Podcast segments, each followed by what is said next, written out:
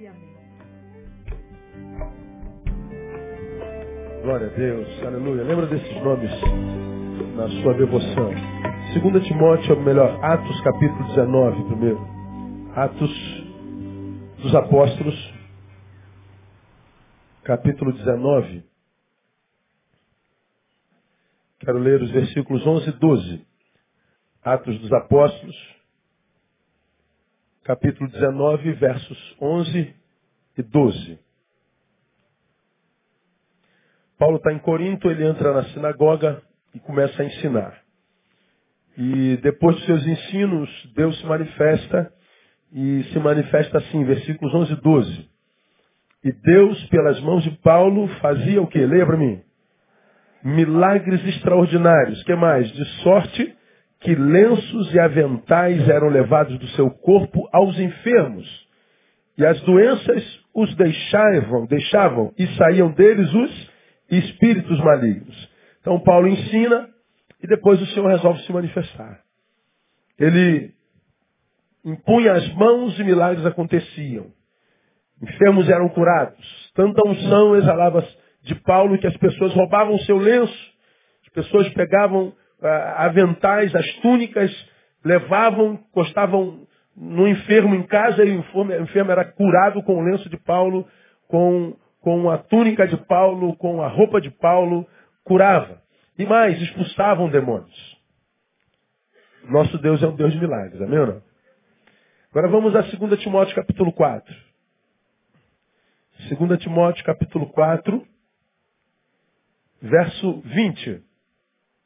Diz assim, Erasto ficou em Corinto, a Trófimo deixei doente em Mileto que, que ele fez com Trófimo? Após mim, a Trófimo deixei doente em Mileto. Vamos juntos, só essa partezinha. A Trófimo deixei doente em Mileto. Quem escreveu isso aqui? Paulo, a Timóteo. Bom, lá em Atos, é, nós vemos Paulo fazendo maravilhas, curando, expulsando demônios, sua roupa curava, sua roupa libertava. Paulo estava cheio, não estava sozinho não. E as coisas aconteciam mesmo. Mas aqui, escrevendo de Éfeso a Timóteo, ele diz assim, Timóteo, a Trófimo deixei doente em Mileto. Se eu perguntasse a você, ah, vamos imaginar que você tivesse o poder de escolher o pastor da tua vida. Qual dos dois pastores você escolheria para pastorear você? O primeiro que faz sinais, maravilhas, cura, liberta, a, o lenço cura, a, a, a, camisa cura, tudo cura, ou você escolheria o outro pastor que disse assim, ó, tinha um amigo muito querido, discípulo, mas eu deixei ele doente em Mileto. Qual dos dois você preferiria? O número um ou o número dois? Número um. O que cura, liberta, batiza, salva, dá cambalhota, né? E tudo mais. Ah, se você pudesse escolher é, entre o que faz milagre, o que cura e o que deixou o amigo doente, claro que a gente escolher o que salva, o que cura, o que faz milagre e tudo mais. Bom, qual Deus você escolheria? O Deus do primeiro pastor ou o Deus do segundo pastor? Porque diz que Deus, através de Paulo, fazia muitos sinais e maravilhas. Deus, através de Paulo, curava, libertava. É o que diz Atos. Mas lá em Timóteo diz que o Deus daquele camarada deixou Trófimo doente em Mileto. Qual dos dois deuses você preferiria? Um ou dois? Número um, lógico. A gente gosta de ver as coisas acontecendo. Nós somos é, tentados pelos olhos. Olhos existem para quê? Para ver. Então, que vejamos. Não tem lógica ter um olho para ver e não ver acontecer nada. Tem que acontecer. Bom, agora, se eu te dissesse, você já sabe, que o pastor de Atos é o mesmo de Timóteo. Se eu te falasse que o pastor que cura, liberta, que o lenço cura, liberta, é Paulo, e o que deixou o Trófimo doente é Paulo também. Se eu te falar que o Deus que fez maravilhas através de Paulo em Atos é o mesmo Deus que não fez nada em Mileto? O que, a gente aprende com um negócio desse? Porque aqui tudo, porque aqui nada. E tem um agravante. Lá em Atos, as pessoas que tocavam em Paulo, pegavam o lenço de Paulo, Paulo expulsava demônio. Se tinha demônio, não era crente. Eram estranhos. Hum. Trófimo era um discípulo amado, companheiro de evangelização, servo do Senhor. A estes, diz a palavra, Paulo deixou doente em Mileto. Será que isso quer dizer alguma coisa para a gente? Será que isso, isso representa alguma coisa? Temos algum, algum ensino a receber disso para que a gente não viva a confusão no caminho?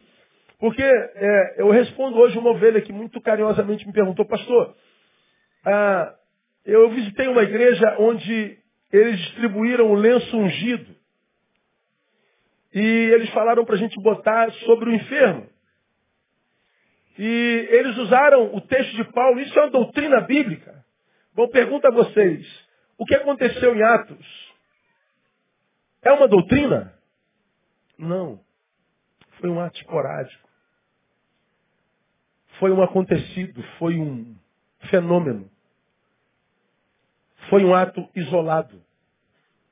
Se eu pego textos bíblicos isolados para fazer doutrina sobre eles, eu sou um excelente produtor de heresias, igual a gente viu outro dia a campanha de Naamã.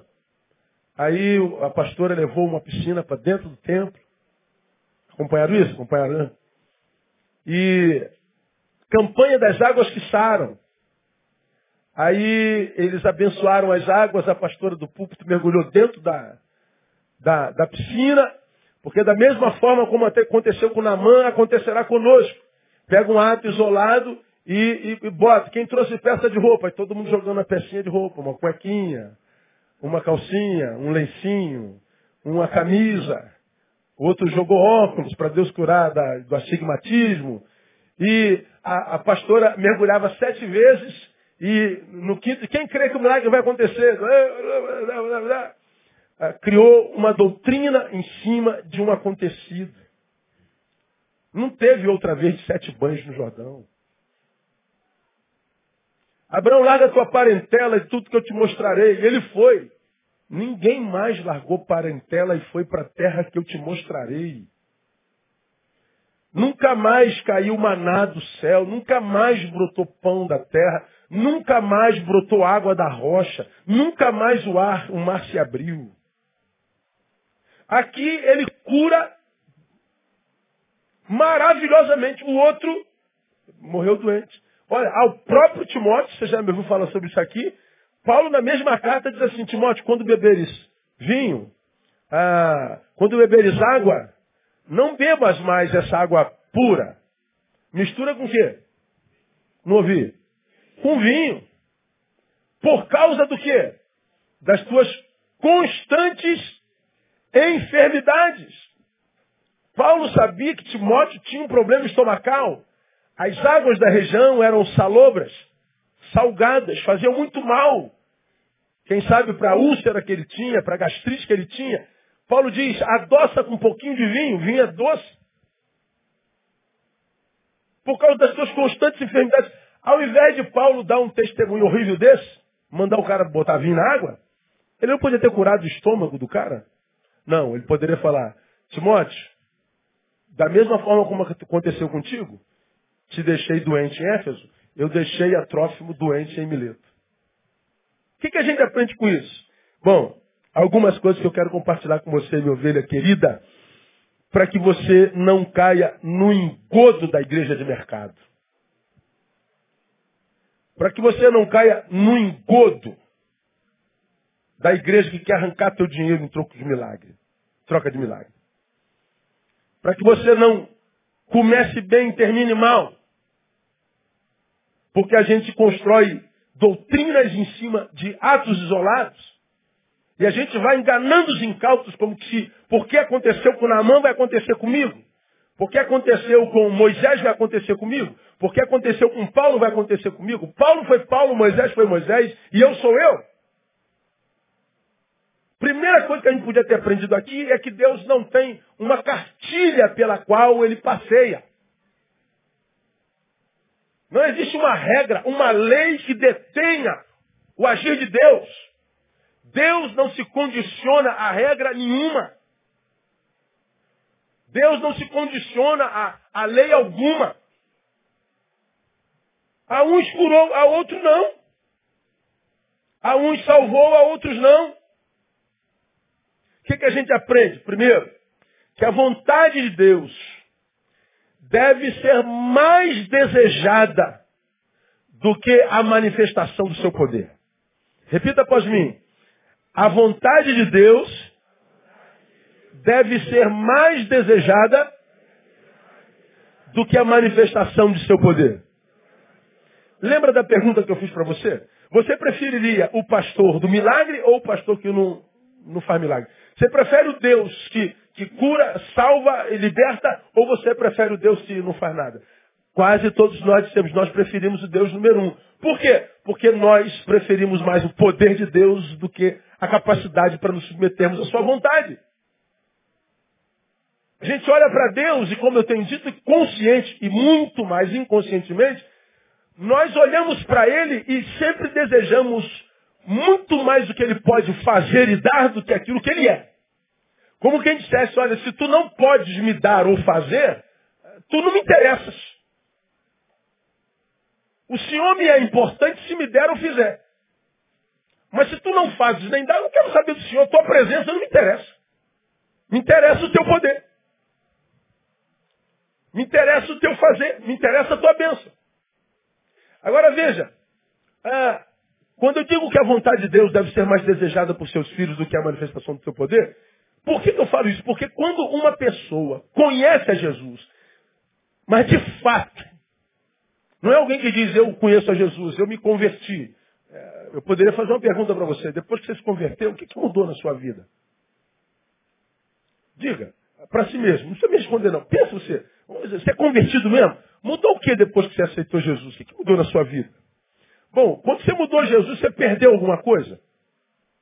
Houve algum prejuízo na tua vida? Ou seja, alguma coisa que você praticava, fazia, na qual você tinha prazer, e que porque conheceu Jesus, você simplesmente largou, ou seja, ficou no prejuízo, empobreceu em desejos, em sonhos, em vontades, que está em lazer, até em alegria. Você perdeu o quê? Mudou o quê na sua vida? Não, pastor, na minha vida não mudou absolutamente nada. Você não se converteu.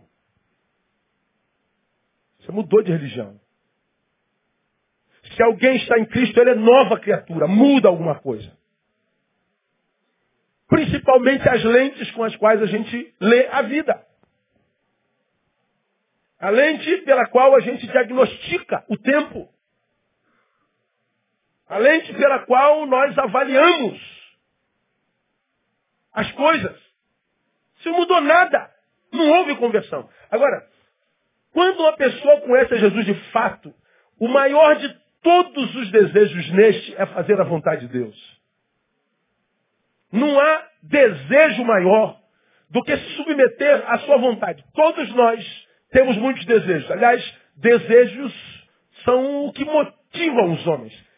São aquelas coisas que nos fazem nos mover.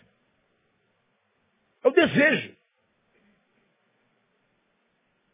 Nós não movimentamos por desejo. Olha, a gente vai sair daqui e vai jantar. Porque desejo de comida. Você saiu do seu trabalho e vem para cá. Desejo de estar em comunhão, desejo de ouvir a palavra de Deus, desejo de ser abençoado, desejo de adorar o Senhor. Ora, você está com essa roupa porque desejou usá-la. Ou desejou não estar nu. Desejos. Agora, quando a gente de fato se converte, irmão, não há nada na nossa vida que seja maior do que fazer a vontade daquele Deus que nos salvou. Por quê? Porque o maior de todos os milagres, de todos os milagres, não é o que eu preciso agora. O maior de todos os milagres não é o milagre que ainda vai acontecer na minha vida. O maior milagre já aconteceu, que foi o milagre da minha salvação. O milagre do meu resgate das trevas e o meu plantio na sua maravilhosa luz, diz a palavra, quando eu tenho a convicção do, do que eu era e que agora sou, de para onde eu ia e agora para onde eu vou, do que eu fui e agora sou nele, quando eu sei, tenho convicção do, do, do que eu era no mundo e agora sou nele, eu já estou de posse do maior de todos os milagres. Todos os outros vêm a reboque. Se tornam secundários. Veja, Deus tinha poder para curar Trófimo? Sim ou não? Diga alto. Sim. Tem alguma enfermidade que ele não possa curar? Não. Ele se apresenta, um de seus nomes, como Jeová Rafá. Eu sou o Senhor que te sara, que te cura. Rafá é o que cura. Deus tinha poder para curar Trófimo. Deus tinha poder para curar Timóteo. Ele tinha poder para fazer o que quisesse. Mas por que, que não curou? Simples. Não foi da vontade dele. Não tem teologia a criar aqui. Não tem exegese a se inventar aqui. Não tem hermenêutica a se viajar aqui. Deus cura próximo. Tu podes, posso. Então cura. Não é da minha vontade. Bom, quando se é discípulo, a gente simplesmente se aquieta e diz, seja feito como tu quiseres e não como eu quero. Agora, quando a gente ainda não é discípulo, Aí começa a crise. Mas por que não? Me explica aí. Não, me faz entender aí, Deus. O doente está aqui, tu tem um remédio na mão. Por que, que eu não boto o remédio na boca do cara? Não, porque se eu não explicar, eu vou abandonar. Vou me rebelar. Olha o ridículo. Nós temos um monte de senões. Imagina teu filho de 4 anos de idade você fala assim, você não vai fazer isso. Imagina um moleque cruzando o braço. Fala assim, ô velho, por que não? Ah, dou logo na orelha dele. Não porque eu sou teu pai, acabou. Às vezes eu falo, minha filha, por que eu, pai? Porque quando eu era da tua idade, meu pai mandava eu ia. Quando você casar e tiver filho, é a ver dele. Agora é tua. Ah, entendi, pai. Pronto, e cala a boca. E vai dar glória a Deus. É assim. Agora, quando, quando nós não somos discípulos, nós não nos conformamos em simplesmente nos submetermos à vontade de Deus. Deus me explique por que tu não te submetes à minha. Me explica por que tu, tu dizes não. Não tem que explicar. Tem um vídeo aí rodando do Macedo na, na mídia, que ele está dizendo, porque você ofertou, Deus é obrigado a te abençoar. É um retardado. Deus obrigado a te abençoar se Deus retira a marca do sangue da minha vida. Se Deus retira a misericórdia de sobre mim, de você, a gente é consumido na hora. Eu só estou respirando em pé, porque você já aprendeu, porque quando Deus me olha do alto, porque todos pecaram e institutos estão na glória de Deus, e o salário do pecado é a morte. Porque se todos pecaram, o salário do pecado é a morte. Ora, estar vivo é poder dizer para Deus que ele não cumpre a sua palavra. Porque eu pequei e estou vivo, Deus, e aí? Tua palavra é mentirosa. Não, não é mentirosa, não. É porque quando ele olha para nós, ele olha pelos óculos, como eu já ensinei a vocês na ceia, do sangue de Jesus. Ele olha lá de cima, é como se a minha lente fosse o sangue. Os olhos de Deus passam pela lente do sangue e pega esse pecador sujo que eu sou, e porque o olhar de Deus passa por dentro do sangue, quando chega até mim, me encontra redimido, limpinho, purificado. Pode aplaudir o Senhor, isso é para Ele. Não é porque eu sou bom, porque eu sou maravilhoso, porque eu sou glorioso. É porque eu estou sendo visto por Deus num olhar que atravessa o sangue do Cordeiro tira o sangue do cordeiro de sobre mim, o que sobra é fuzilamento. Agora parece um doido e diz assim, Deus é obrigado a te abençoar. Não tem lógica. Agora, por que se prega Deus é obrigado a te abençoar? Que é para que você seja obrigado a ofertar. Porque na igreja de mercado, todo sacrifício que se pede é sempre um sacrifício que nos leva em direção ao gasofilaço. Sempre. Vamos sacrificar essa semana. Cada um vai doar dez cestas básicas para uma família necessitada. Não tem esse tipo de sacrifício. Nós vamos nos comprometer a orar por dez famílias todos os dias, de manhã, tarde e noite. Não tem esse sacrifício. O sacrifício é sempre em direção ao gasofilácio. Então nós criamos umas mensagens loucas para convencer o incauto que não conhece a palavra de que isso é verdade. Agora, Deus diz assim, eu posso curar trófico, então cura Deus, não, não quero curar. Você não vê Paulo em crise. Não foi da vontade dele. Problema para tu, Paulo? Nenhum, Senhor. Eu sei que se fosse da tua vontade, tu curava. Já sou através de mim curou um monte, meu lenço curou um monte de gente, eh, minha camisa curou um monte de gente. Aqui, senhor, dá um seu, pronto, curou, acabou. Por que o senhor não fez? Está tudo certo. Não quero nem saber. O problema é seu. Tu sabes o que está fazendo. Eu não entendo nada, mas tu sabes. Então, como a minha vontade, embora seja grande, de ver Trófimo ser curado, maior do que a vontade de ver Trófimo curado, é me submeter à tua vontade. Está tudo certo. Pronto. Acabou a discussão. Agora, não tem como viver isso se não for salvo. Não tem como viver isso se não for convertido de verdade. Porque a gente vai querer que Deus se explique. A gente vai querer que Deus me explique os mínimos detalhes. Porque se ele não explicar nos mínimos detalhes, a gente vai ficar enchendo o colarinho de Deus. Ora, quando a gente de fato se encontra com Deus, em Jesus, a vontade dele é maior do que o desejo de ver a manifestação do seu poder. Não era problema para Paulo, por quê? Porque embora ele desejasse muito a cura, o seu desejo maior era se submeter à vontade de Deus. Aí eu pergunto, eu estou com um trófimo doente e queria muito vê-lo curado. Mas mais do que isso, Deus, eu quero me submeter à tua vontade. Bom, não foi da vontade de Deus curar e eu fiquei em paz, submisso à vontade de Deus. Pergunto, ganhei ou perdi? Ganhei. Se cura, eu ganho. Meu amigo de volta. Se não cura, eu ganho. Por quê? o aplauso do céu porque eu fui obediente. Não tem jeito de um sujeito desse perder. Não tem jeito de um sujeito desse viver fracasso. Não tem jeito de um, jeito de, de um sujeito desse é, é, é, é ser é, envergonhado. Não tem jeito desse, desse cara é, não suscitar alegria no coração de Deus. É disso que João está falando quando ele diz: Sabemos que todo aquele que é nascido de Deus não vive pecando. Olha, Antes o guarda aquele que nasceu de Deus. E o maligno não toca. Como é que a maioria dos crentes interpreta esse versículo? Você se converteu, o diabo não pode mais é, te encostar. Não pode mais é, tentar. Não pode mais te perturbar. Não pode mais mexer na tua qualidade de vida. Olha a joia. Olha a joia.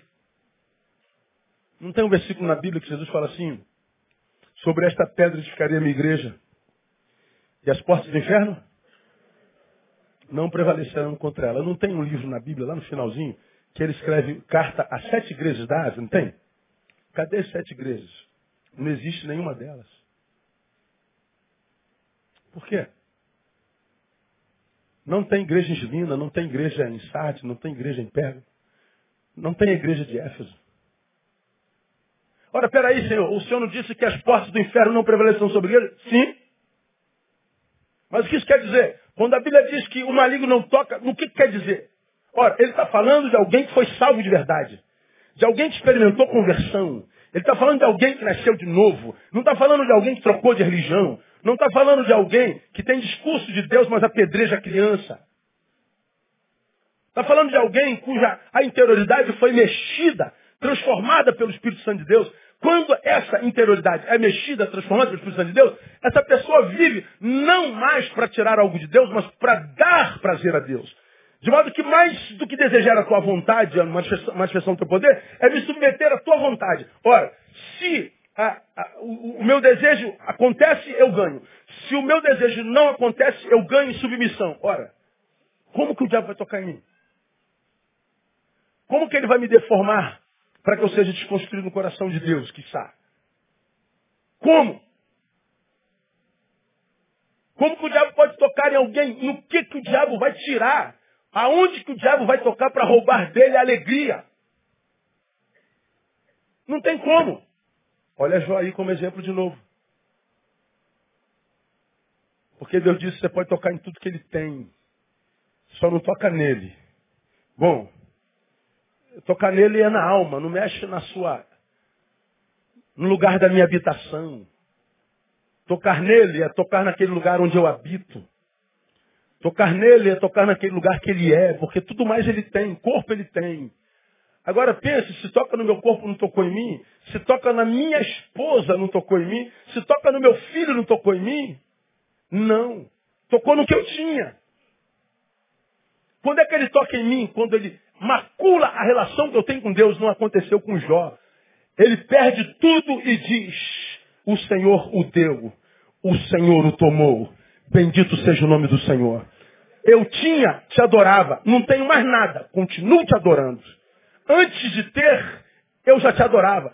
Tu me destes, te adorava. Tu tiraste, continuo te adorando. O adorador nele não foi deformado.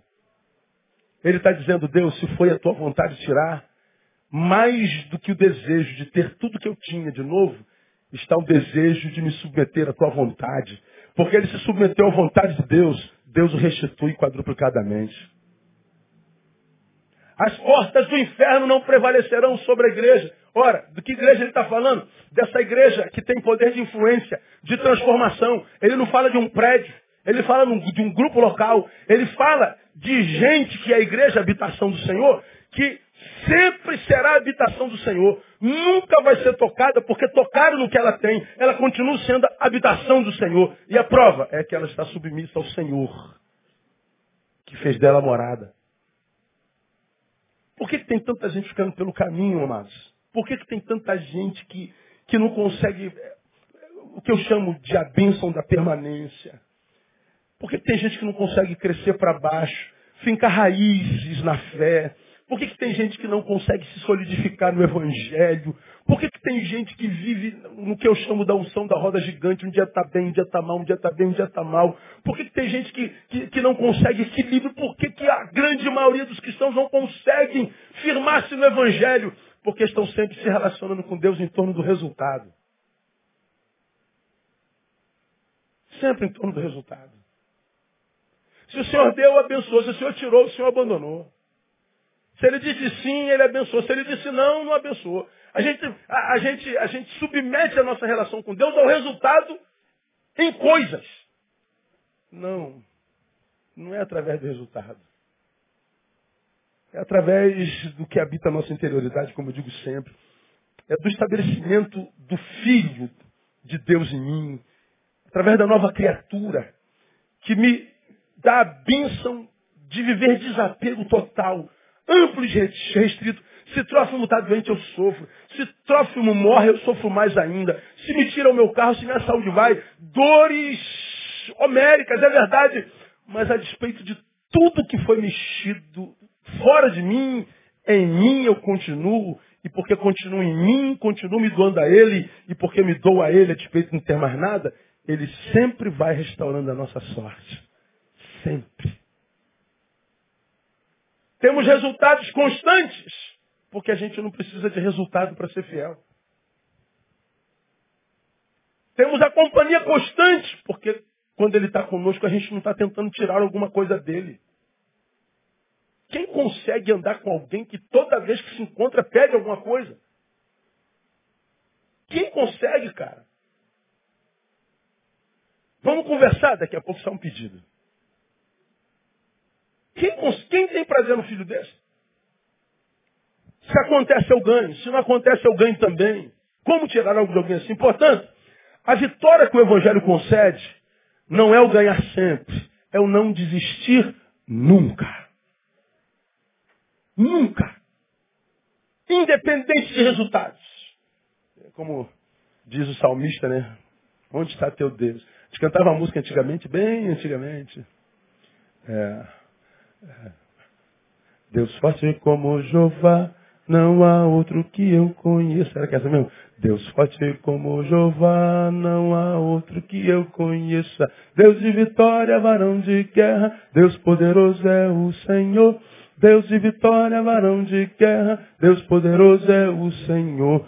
Onde Onde está teu Deus? Onde, onde ele está? Onde, onde está teu Deus? Onde, onde ele está? É o que perguntam para nós no tempo da derrota. Aí a gente responde, meu Deus está nos céus, também no meu coração. O do mundo está morto, mas o meu ressuscitou. Meu Deus está no céu, também no meu coração. O do mundo está morto, mas o meu ressuscitou. Onde, onde está teu Deus? É o que perguntam a gente quando a partir da visão capitalista a gente é derrotado. A visão capitalista de derrota é não ter, é não possuir, é não amealhar. Você, sem saber, tende a se relacionar com Deus não com a visão de filho, nem com a visão espiritual, mas com a visão capitalista. Você olha ao redor, estão te tirando, você está perdendo. Você diz, Deus, por que você está me abandonando? Não, não estou te abandonando, filho. Aquele que vem a mim, de maneira nenhuma eu lançarei fora. Você é livre para pular fora, se quiser. Mas se você quiser ficar, ele não te larga. Ele vai estar contigo todos os dias até a consumação dos séculos. A diferença é a nossa postura. Um Deus espiritual, um Pai espiritual, com o qual a gente se relaciona com a visão capitalista. Eu preciso ter para acreditar que tu és meu Deus. Essa era a visão não de Jó, mas da esposa de Jó. Perdemos tudo, amaldiçoa logo esse Deus e morre. O que, que adianta servir um Deus que tira tudo da gente? O que, que adianta servir a Deus se a gente não ganha nada dele?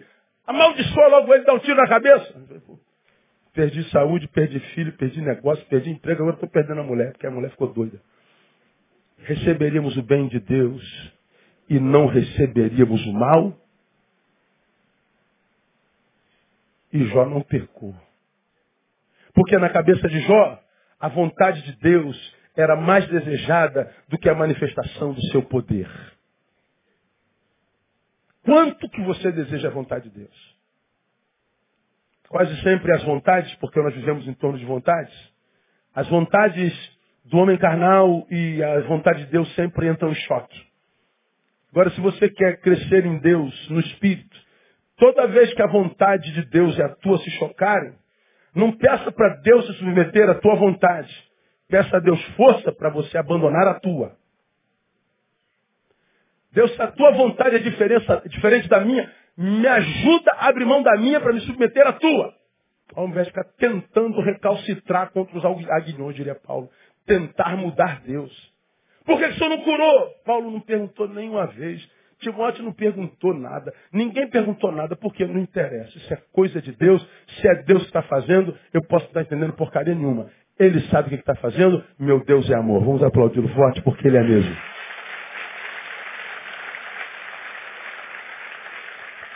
Então tá aí, irmão. Não está entendendo nada? Lembra de quem é teu Deus. Ele sabe o que está fazendo. Me ajuda, catuca alguém e fala assim, ó, ele sabe o que está fazendo contigo, irmão. Fica tranquilo. O que, que a gente aprende mais? Um Deus que cura aqui e não cura ali. Bom, mais do que milagres, o que a fé genuína gera em nós é obediência e perseverança. A fé é capaz de gerar milagres. Mas aquele que a possui, se possui de verdade, não precisa de milagres para continuar crendo. Paulo sabe que a fé dele é capaz de gerar milagres. Paulo sabe que o Deus que lhe deu fé como dom é capaz de gerar milagres. Mas ele não precisa de milagres para continuar crendo que Deus está com ele. Essa é a diferença de Paulo. Paulo diz que deixou o Trófimo doente. Não gera questionamento nenhum. Não, não há uma indagação, não há uma interrogação de sem problema nenhum, porque o milagre não acontece sempre. Meu irmão, a ideia de que milagre acontece sempre nos é otorgado por causa do testemunho da igreja de mercado. Aí bota um monte de gente lá dando testemunho de milagre o tempo inteiro. Vai na casa de cada um para tu ver. Vai lá ver quantos saíram frustrados porque deram a casa própria e não tiveram milagre. E mais o milagre é uma coisa que Deus faz que está acima da nossa capacidade de compreensão, de realização. De modo que quando alguém diz assim, eu cheguei aqui com dor no cotovelo e acabou o culto, não estou mais com dor no cotovelo. Não tem milagre aí. O fisioterapeuta pode fazer a mesma coisa. A Neusaldina também. Eu cheguei com a dor na batata da perna e não estou mais. Não é milagre. Isso é banalização do Deus que a gente serve, pelo amor de Deus. E porque aconteceu com Paulo em Atos, não significa dizer que é regra para acontecer com todo mundo. Não existe regra. É vontade de Deus. Preguei alguns domingos atrás falando de Sadraque, Mesaque e Abidnego. Ou você adora o nosso Deus, você vai para a fornalha. E eles continuaram orando ao seu Deus. Foram para a fornalha. E o rei, porque os amava, diz, ó, muda de ideia. Fica sabendo, rei, que o Deus que servimos é capaz de nos livrar da fornalha. Mas se não livrar, fica sabendo que ainda assim não faremos o que tu queres. Tu tem o poder de nos matar mas não tem poder de nos fazer viver como tu quer. Só pode me matar. Mexer na estrutura de vida? Não. Isso só meu Deus. Então vocês vão queimar. E eles foram. Entra três, daqui a pouco todo mundo mexendo com ele. Ô gente, quantos que nós mandamos lá? Três. Quantos vocês estão vendo? Quatro. Aí diz o texto que eles andavam passeando na fornalha. Lugar de, de dor e morte virou lugar de alegria e superação. Mas por que, que ele fez isso? Porque ele disse assim, Deus, eu sei que o Senhor pode me livrar da fornalha, mas se o Senhor não livrar, está tudo certo. Não preciso daquilo lá para acreditar no teu amor. Senhor não precisa me provar mais nada, Deus. O que, é que um filho desse gera em Deus? Deus fala assim, não. Tu não vai morrer nessa fornalha, não. Agora, quantos de nós morrendo numa fornalha de 30 graus? Gente morrendo numa fornalha de, de 40 graus. Dava para estar tá se bronzeando, está morrendo. Dava para estar tá passeando, para sair da fornalha e, os inimigos iam perguntar, ué, você viajou de férias? Claro, tô bronzeadão, marquinha de biquíni. Mas não, o cara está morrendo queimado em uma fornalha de 40 graus. Lá eles aqueceram sete vezes mais. O guarda foi queimado longe da fornalha. Veja, o guarda queima, eles podiam parar. Eles foram sem guarda. É isso que está preparado para nós, Senhor? A gente vai. É, nem fornalha preparada por teu maior inimigo, teu mais poderoso inimigo, é capaz de parar você, se não for vontade de Deus que você seja parado. Agora, quanta gente sendo parada por uma pedrinha no sapato, quanta gente sendo parada por causa de uma fofoca, quanta gente sendo parada por causa de, de, um, de, de uma mentira que contaram, quanta gente parada porque falaram. Pô.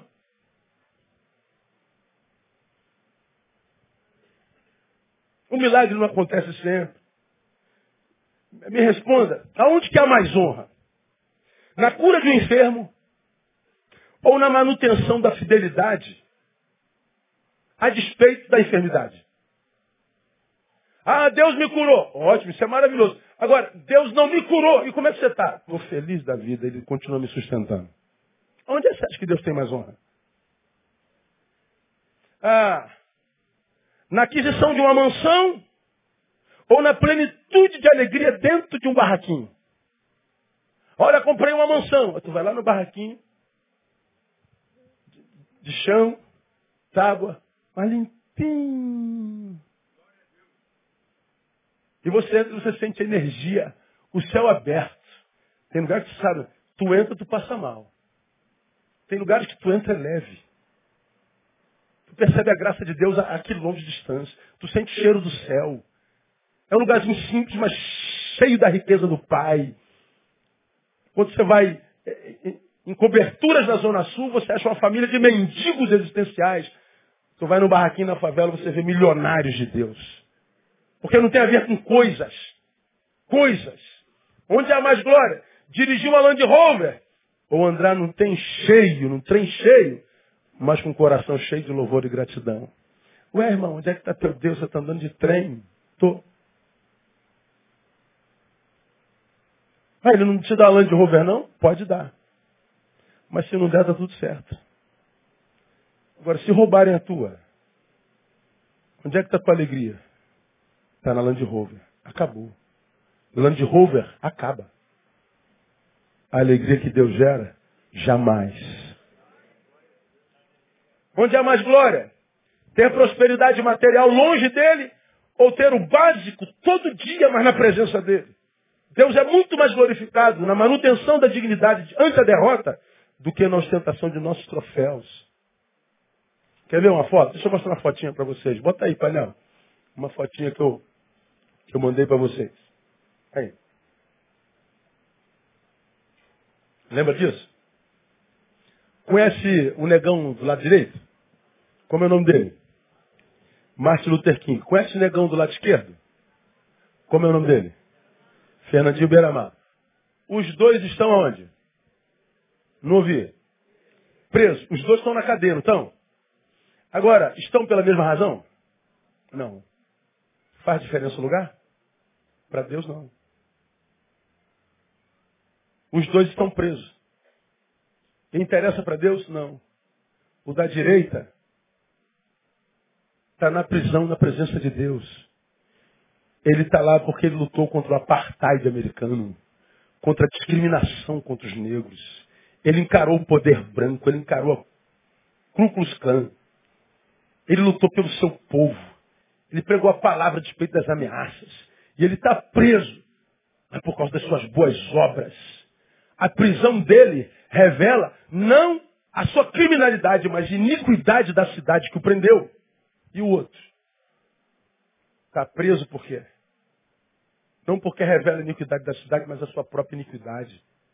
Ambos estão presos. Deus não interessa no lugar onde a gente está. O que pesa para Deus é a nossa integridade. Da mesma forma, eu poderia botar alguém aqui no pódio. Botar um sujeito que está no pódio com um troféu desse tamanho, ouvindo a, o hino brasileiro, ouvindo do todo mundo arrepiado. Se é que a gente ainda arrepia. Mas o outro é sete vezes campeão, mas toma anabolizante há 200 anos. Ora, não interessa onde ele está no pódio, como que ele chegou lá. É o que interessa para Deus. Agora, como nós nos relacionamos com Deus, que é santo espiritual, com visão capitalista, se o cara está na cadeia, ou seja, está dentro de um trem, ô, irmão, está andando de trem, irmão? crente anda de Land Rover. Mas como é que você comprou essa Land Rover? Porque tem gente, porque vive na igreja de mercado, ou seja, o gospel ostentação, tem que mostrar que está abençoado. Aí o cara compra um carro, paga em 276 vezes, está endividado até Jesus voltar. E não consegue pagar um terço da parcela e perde. Aí o nome vai para tudo que é SPC da vida, tudo que é lista amarela, verde, negra, cinza, está todo amarrado na vida. Mas por quê? Para que você olhe para mim e pense que eu sou abençoado. Ora, o homem está na cadeia. Eu tenho certeza que o Papai do Céu está dizendo, é o meu filho amado em quem me comprazo. Não tenho vergonha de ser chamado teu Deus. E está na cadeia. Está andando de trem. Está no barraquinho. Está desempregado. Mas cheio de dignidade. Enquanto tem um monte de gente no pódio soberbo que não tributa a glória e honra ao Senhor e se acha merecedor daquilo. Você acha que em quem é que Deus tem prazer? Há muito mais glória para o nome de Deus na manutenção da nossa dignidade ante a derrota do que na ostentação de nossos pretensos troféus. O que, de, o que determina a bênção de Deus sobre a vida de alguém não é o lugar onde ele está. O que determina é como esse alguém chegou lá. Você já me ouviu falar sobre isso? Termino. Terceira lição. No Evangelho, o único engano que pode nos acometer é o alto. O alto engano. Bom, você quer acreditar que é só vitória mesmo? Como é que tá, irmão? Só vitória. Só vitória, só vitória, só vitória. Só mentira, só mentira, só mentira. Não é só vitória, irmão. Tem dia que a gente quer morrer, irmão. Tem dia que a gente não quer acordar. Estou falando besteira, não? Tem dia que você se olha no espelho e dá vontade de dar um tiro em você. Você ama teu filho. Mas tem aquele dia que ele está com, com pilha alcalina, 220 ao cubo. Que para, senta, guri. Esse moleque não pode estar tá de esmagar teu filho, não. Não posso pensar isso. Tem época que a gente não suporta, tem época que a gente não. Meu Deus do céu, você ama teu marido, vai querer matar. Você ouve aquela musiquinha do Hitchcock, você está você tá cortando linguiça, velho. Você está pensando no pescoço do marido. Aí você lá, o sangue de Jesus tem poder tá amarrado. Deus me livre. É, não é só vitória. Você quer se enganar, você se engane, cara. A única forma de ser enganado do Evangelho é por si mesmo, é auto-engano. Você quer acreditar que milagre acontece sempre? Então se engane. Porque a gente ora e Deus cura, a gente ora e Deus leva. A gente ora a Deus para passar no concurso, a gente é reprovado. A gente pede a Deus para abençoar o nosso casamento, a gente divorcia no primeiro ano. A gente pede a Deus para emagrecer.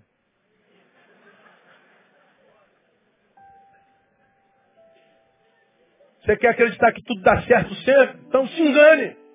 Você quer acreditar mesmo que, que, que o milagre é fabricado em grande escala? Que são 200 milagres por culto? Você quer acreditar nisso? Não acredite. Quer acreditar mesmo que não vai ter mais dor? Se converteu, não vai sentir mais dor. Não vai conhecer mais fracasso. Então, acredite. Mas saiba que isso não tem nada a ver com o Evangelho.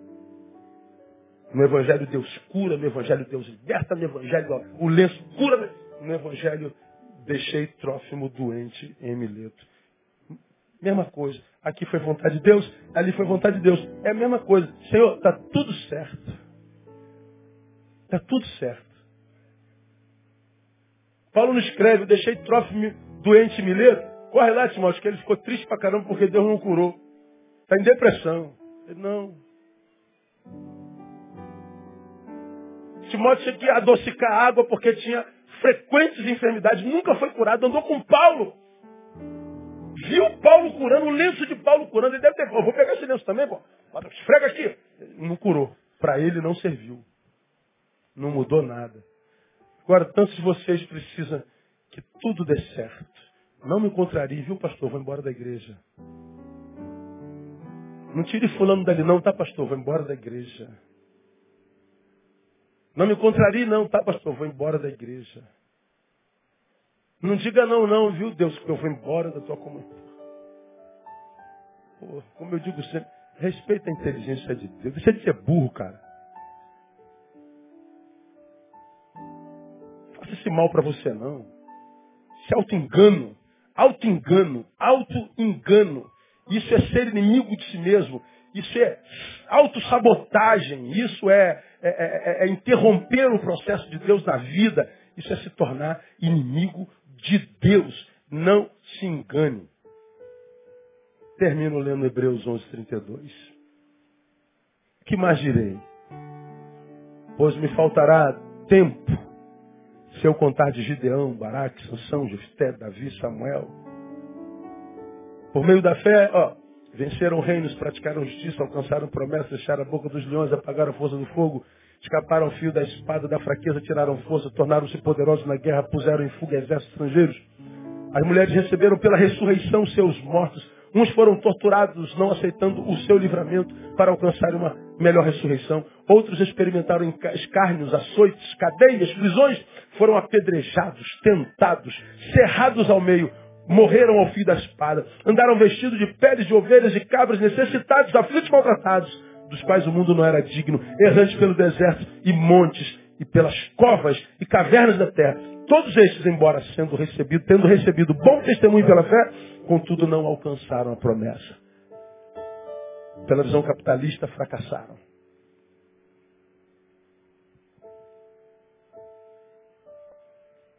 Mas Deus provera alguma coisa melhor a seu respeito. Escárnios, açoites, cerrados ao meio, vivendo em covas e cavernas, fracassados socialmente falando. Mas a Bíblia diz, o mundo não era digno deles. É para esses que nesse mesmo capítulo Deus diz, não me envergonhe de ser chamado seu Deus. Agora eu posso te dizer tem um monte de crentes sentados junto aos reis da terra, ricos e abastados, falando de sua prosperidade, falando de Deus o tempo inteiro que Deus não conhece. Gente morna, Deus tem asco. E a quem que você inveja? Com quem você quer parecer? Porque para alguns de vocês, pregar um troço desse é pregar derrota. Esse pastor está pregando derrota. Sabe por que você pensa Porque você é um derrotado. Porque você tentou tantas vezes e não conseguiu nada na vida, mesmo tendo a idade que você tem. Está tentando se dar bem através da fé que imagina ter. Vai ser mais um que vai ficar pelo caminho. Porque o que Deus abençoa é trabalho, irmão.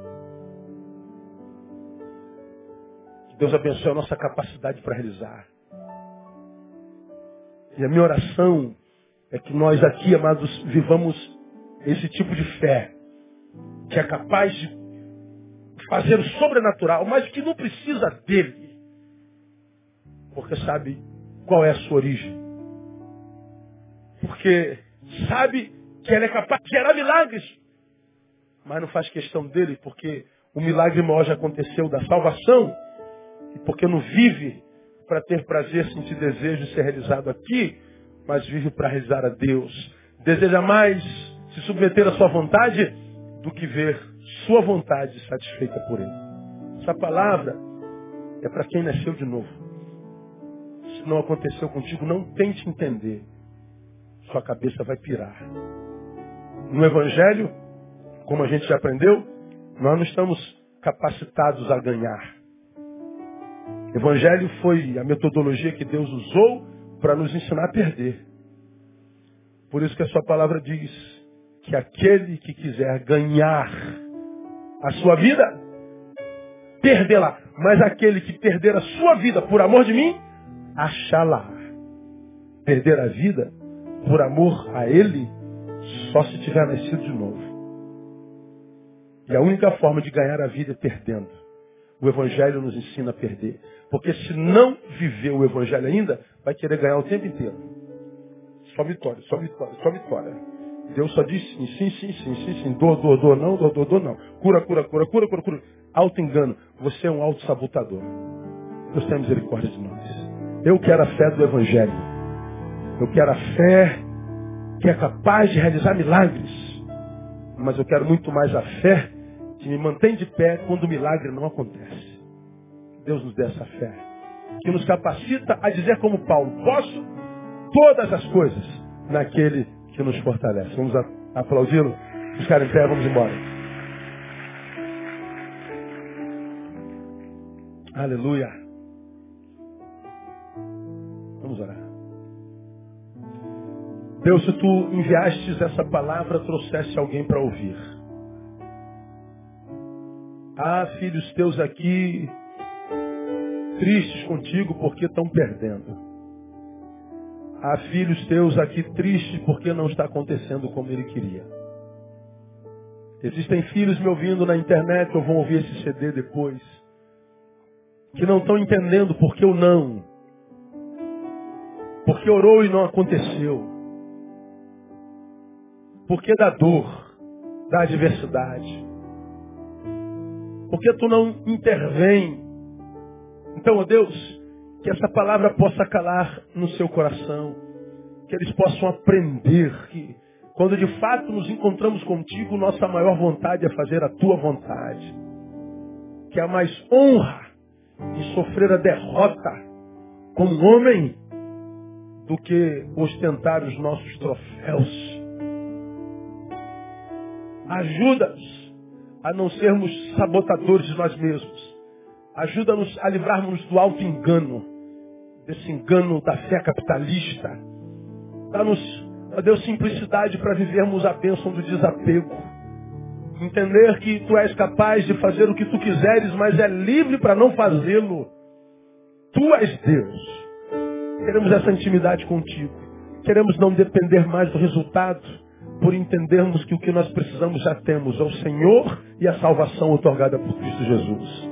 Muito obrigado por tua palavra, pelo tempo de comunhão. Agora que vamos da tua casa para a nossa, leva-nos em paz. Guarda-nos debaixo das tuas asas. Que todos, absolutamente todos os que aqui estão, em suas próprias casas cheguem sãos e salvos.